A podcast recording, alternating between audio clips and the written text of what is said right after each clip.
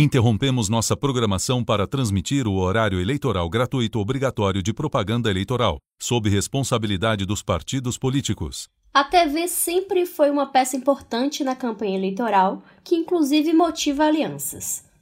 Mas a última eleição mostrou que o modo dos políticos alcançarem os eleitores tem mudado e toda a engrenagem da eleição e principalmente os candidatos precisam se adaptar a essas novas mudanças. Todo mundo que trabalha com marketing político na internet é como realmente converter marketing, é, como converter likes, esses likes, os curtidos, os compartilhamentos que a gente tem, é, efetivamente em voto, né? Eu acho que esse é o grande difícil. Nas eleições de 2018, Jair Bolsonaro teve apenas 8 segundos de televisão no programa eleitoral gratuito do primeiro turno e saiu vitorioso. Enquanto Geraldo Alckmin concentrava 5 minutos e meio de programa, metade do tempo disponível, e alcançou apenas 4,76% dos votos válidos. Eu acho que quem tem mais tempo de TV e rádio tem vantagem. Entretanto, não resolve o problema por si só, como a mídia em geral não resolve o problema. Mas em 2020 a campanha vai acontecer de forma diferente do que todo mundo está habituado, já que a pandemia da Covid-19 impõe uma série de restrições e cuidados que devem ser tomados. Os candidatos terão que achar novos modos de apresentar suas propostas e pedir votos aos eleitores. Eu sou Jade Coelho e o terceiro turno de hoje discute quanto vale o tempo de TV na era das redes sociais. Começa agora o terceiro turno. Um bate-papo sobre a política da Bahia e do Brasil.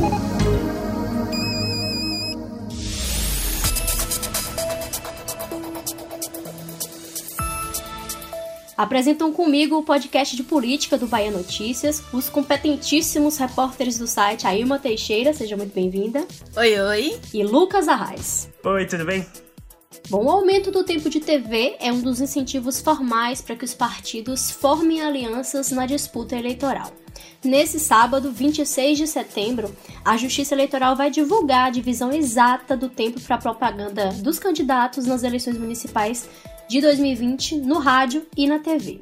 A cota de cada coligação varia de acordo com o número de deputados federais que foram eleitos na última eleição, e no caso desse ano, a eleição lá de 2018. Quando se formam alianças entre vários partidos, o titular da chapa soma o tempo dos seis maiores partidos da sua coligação. E por isso, a Justiça Eleitoral só consegue fazer o cálculo exato do tempo de TV depois que acontecem as convenções partidárias. Os eleitores vão começar a ver a propaganda eleitoral de rádio e televisão no dia 9 de outubro. E aí eu quero pedir a Lucas Arraes para explicar essa divisão do tempo pra gente. E aí uma Teixeira para comentar a saída e esse traquejo que os candidatos vão ter para aparecer e convencer o eleitor soteropolitano de que merecem votos, principalmente em um ano atípico como 2020.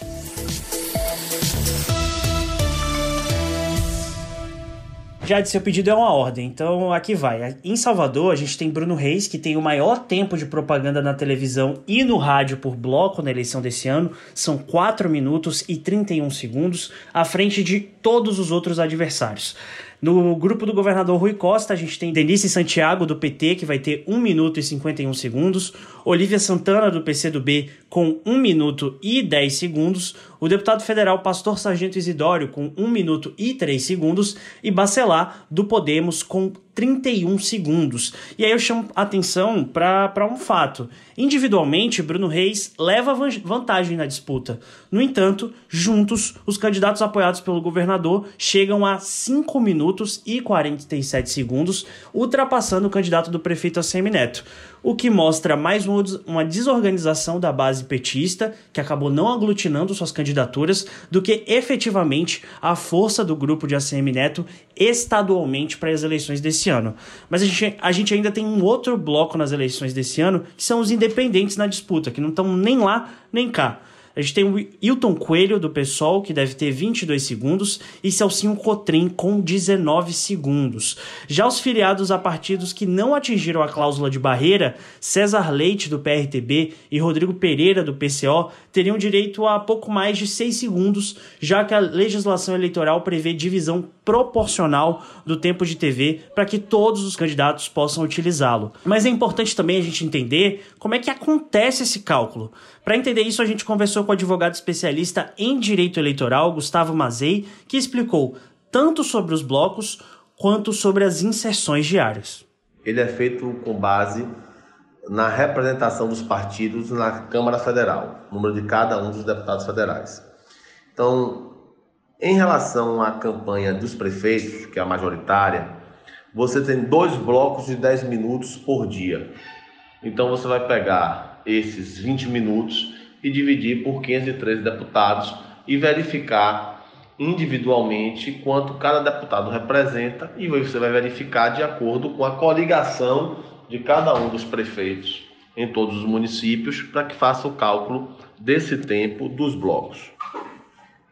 Além dos blocos, você tem 70 minutos diários de inserção, que são divididos em 42 minutos para as campanhas dos prefeitos e 28 minutos para a campanha dos vereadores, que segue a mesma linha de divisão pelo número de deputados federais para verificação quanto cada um dos partidos terão em relação aos vereadores e cada uma das coligações terá em relação à campanha de prefeito.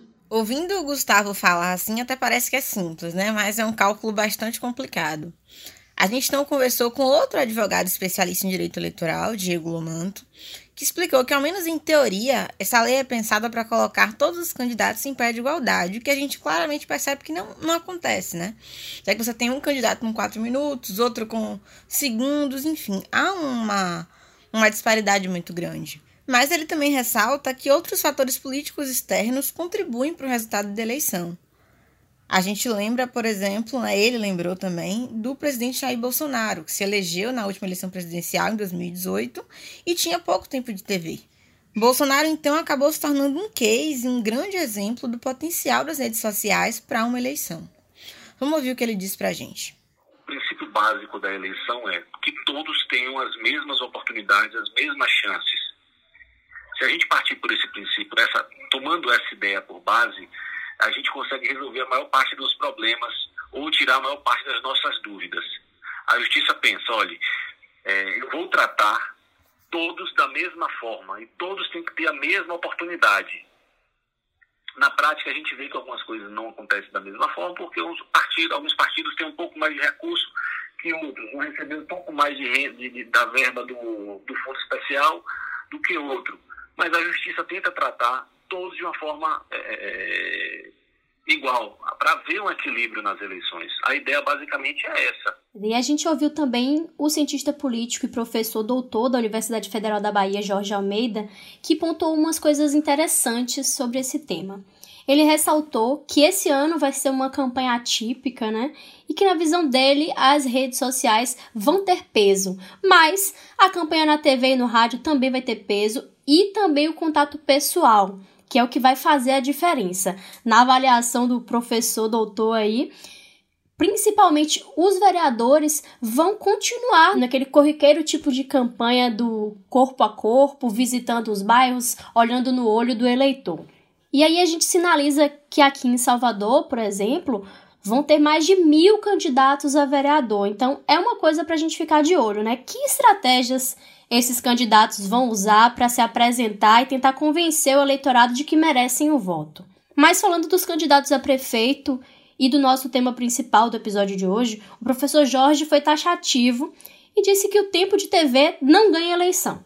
Ele pontuou ainda aí que fatores como discurso, respaldo e de onde vem o apoio ao candidato podem se sobrepor à propaganda na televisão. Quem achar que não vai ter, porque é, independente da consciência ou inconsciência dos candidatos, né, falta de consciência em relação ao problema da pandemia, vai ter corpo a corpo, vai ter é, atividades amplas, vai ter o corpo a corpo individual, principalmente numa campanha de vereadores tem mais de 1.300 candidatos é, que vão estar espalhados pela cidade fazendo isso.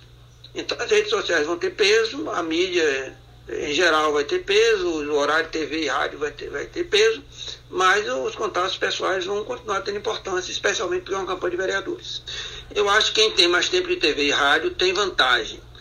Entretanto, não resolve o problema por si só, como a mídia em geral não resolve o problema.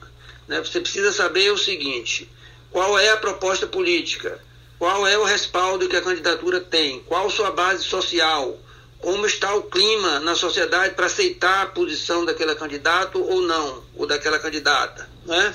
Então tem uma série de qual é o respaldo, o apoio, quem apoia essas candidaturas, de onde vem sua força. Tudo isso pode ter mais importância do que o tempo de TV. Isso já foi provado em inúmeras campanhas que nem sempre quem tem mais tempo de TV ganha eleição. As pessoas elas passam boa parte do dia com o celular na mão, né? Isso é um fato que os candidatos podem utilizar ao seu favor nas eleições desse ano. Quem souber usar bem as redes sociais pode aproveitar esse movimento de crescimento da importância e do alcance ao eleitorado. E pensando um pouco nisso sobre, das redes sociais, eu queria trazer para vocês, não sei se vocês já viram, mas o Facebook passou agora a adotar uma nova política para as eleições desse ano, em que eles obrigam os candidatos a descreverem e tornarem público quanto foi gasto em promoções nas redes sociais e quem está pagando por essas promoções.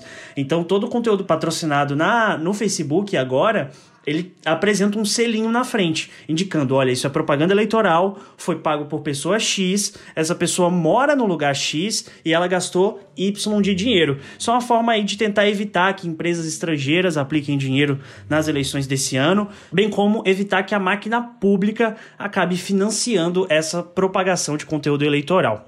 Mas bom, voltando para Salvador, a gente percebe que alguns candidatos têm focado aí sua campanha em ações na internet, não pedindo pedindo votos, até porque não pode ainda, mas tentando se aproximar dos eleitores com vídeos animados, memes, desafios de TikTok, enfim, todas as adjacências. Pois bem, Lucas, foi percebendo esse movimento que a gente também procurou o especialista em marketing Giacomo Degani, que trabalhou em campanhas eleitorais até fora do Brasil e na última eleição presidencial, né, de 2018. Foi o nome por trás da coordenação da campanha de Fernando Haddad à presidência da República. E aí, na visão dele, a internet ela pode ser incorporada à estratégia eleitoral, mas se com pouco de tempo de trabalho, com pouco dinheiro disponível para a eleição, um candidato vai ter dificuldade em transformar, né, em captar o eleitor ali na internet para transformar isso em voto. Aí eu peço licença para a gente poder fazer um paralelo, lembrando a situação aqui em Salvador, né? Porque os nomes da base do governador Rui Costa foram, em sua maioria, divulgados recentemente né? Ou até ventilados há alguns meses, mas a gente tem Bruno Reis pré-candidato há bastante tempo, então já sai na frente, sai na dianteira, já tendo também a vantagem de ter um tempo de TV maior. E aí, né, vendo quem é que tem mais cartas na manga, a gente percebe que nesse momento, pelo menos, é o grupo do prefeito ACM Neto. O ponto é que campanha digital, para ser bem sucedida, para funcionar, é, requer investimento. Então, assim, não é, não é, é não é simples, simplesmente. A, a, troca que as pessoas precisam fazer não é tão rápida, né, no final das contas, para você fazer uma boa campanha.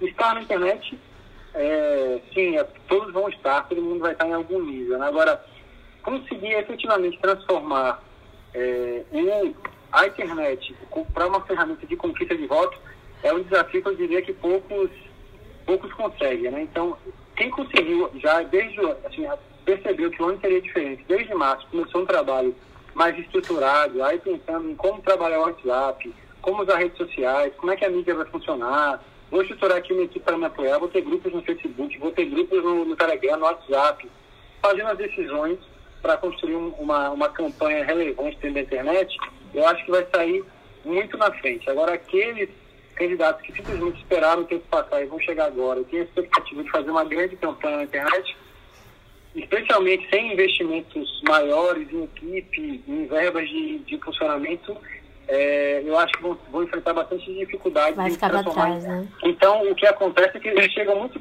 perto da eleição e, assim, é, com pouco tempo na eleição, você não tem pouco tempo, pouco, pouco tempo de trabalho e com pouco dinheiro disponível para a eleição, você não consegue fazer com que a internet faça, consiga realmente trazer um resultado próximo à televisão. Isso é algo muito raro, poucos candidatos têm, eu diria que têm um potencial é, de fazer isso. Então, a, a TV, para mim, ainda assim, pode funcionar para alguns candidatos como esse grande, é, é, como essa ferramenta rápida. Então, você chegar a milhões de pessoas se necessário, de uma forma muito rápida. Degani respondeu ao nosso questionamento sobre a TV versus redes sociais e disse que, especialmente aqui no Brasil, a televisão é o veículo que quem trabalha com campanha política consegue aí ter o alcance maior mais rápido. A explicação dele é de que para se estabelecer vínculos na internet e consigam aí competir com a TV, o candidato tem que estar muito bem estabelecido. Só que para ele a maior parcela dos candidatos não tem isso, né? Não é a realidade que a gente encontra na maioria dos concorrentes aí, tanto o executivo quanto o legislativo. Apesar de estar em ascensão, a internet ainda gera insegurança do eleitor que desconfia do conteúdo divulgado. E com razão. É, no horário eleitoral, além do alcance imenso, o eleitor também pode entender como uma forma confiável de obter informação, já que seu conteúdo é diretamente associado a quem está transmitindo. E aqui é importante a gente lembrar que a internet não é terra de ninguém e que a gente tem uma legislação sobre propaganda nas redes. A gente já falou um pouquinho sobre as mudanças do Facebook esse ano. Eu só quero lembrar que a gente tem um dispositivo de mini reforma eleitoral que modificou o marketing político na internet, em especial nas redes sociais. Pois é, né? E certas condutas podem caracterizar crimes eleitorais e levar ao indeferimento de candidaturas e à cassação de mandatos no caso daqueles candidatos que forem eleitos, né? A gente tem um exemplo de 2018 que o disparo em massa de mensagens com ataques a adversários e disseminação de desinformação acabou levando à abertura de ações contra o presidente Jair Bolsonaro e o vice-presidente Hamilton Mourão. O processo ainda não foi julgado, pelo Tribunal Superior Eleitoral. A gente está daqui de olho nisso. Bom, para essa eleição municipal de 2020, a Justiça Eleitoral estabeleceu novas regras para a divulgação de campanhas na internet e regulamentou algumas outras regras também, que agora ficam mais claras, principalmente no que diz respeito à desinformação. Desde 2019, espalhar fake news com finalidade eleitoral é crime. E as regras valem também para eleitores, caso desobedeçam a lei. Então é bom ficar atento que não é só o, o candidato que pode infringir, mas o eleitor também pode acabar cometendo um crime. Então, é preciso ser vigilante. Inclusive, meninos, é bom lembrar aos nossos ouvintes que a gente tem um episódio sobre um projeto de lei que tramitou no Senado, né, com o objetivo final aí de criminalizar fake news. É um projeto que foi relatado pelo senador baiano Ângelo Coronel, coordenador da campanha do pastor Sargento Isidório, né? E foi, um, foi alvo de muita polêmica, ainda rende discussão, né? Um texto que ainda deve tramitar na Câmara, mas quem quiser, quem puder, vai ouvir, que é um episódio bacana, que a gente traz uma outra perspectiva sobre esse assunto. Para ouvir, gente, basta ir no site do Bahia Notícias, tem a aba lá, podcast, vocês vão achar todos os episódios, ou apenas buscar por terceiro turno no seu agregador preferido, que o episódio vai estar tá lá. Terceiro turno.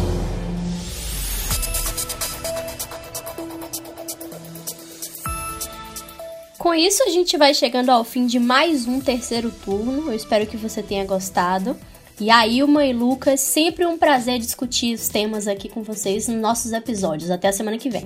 Tô com saudade de vocês, viu? Beijos. Eu tô com muita saudade de vocês também. Foi um prazer gravar. Ah, é ansiosa pra gente poder se reunir novamente, né? E poder gravar presencialmente. Mas, por enquanto, o podcast Terceiro Turno segue sendo gravado das nossas casas.